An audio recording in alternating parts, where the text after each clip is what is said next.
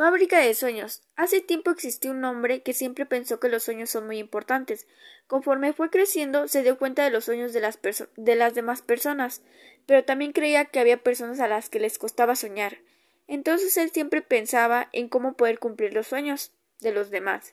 Entonces con sus ahorros creó la primera y única fábrica de sueños.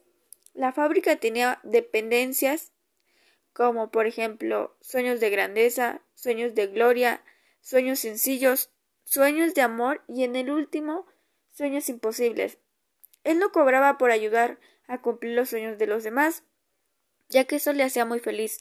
Hubo un instante donde empezaron a quedarse sin economía para solventar los gastos. Entonces su amigo, quien lo apoyaba, lo aconsejó que empezara a cobrar, a lo que él dijo que no, aunque pensaba generar conflictos.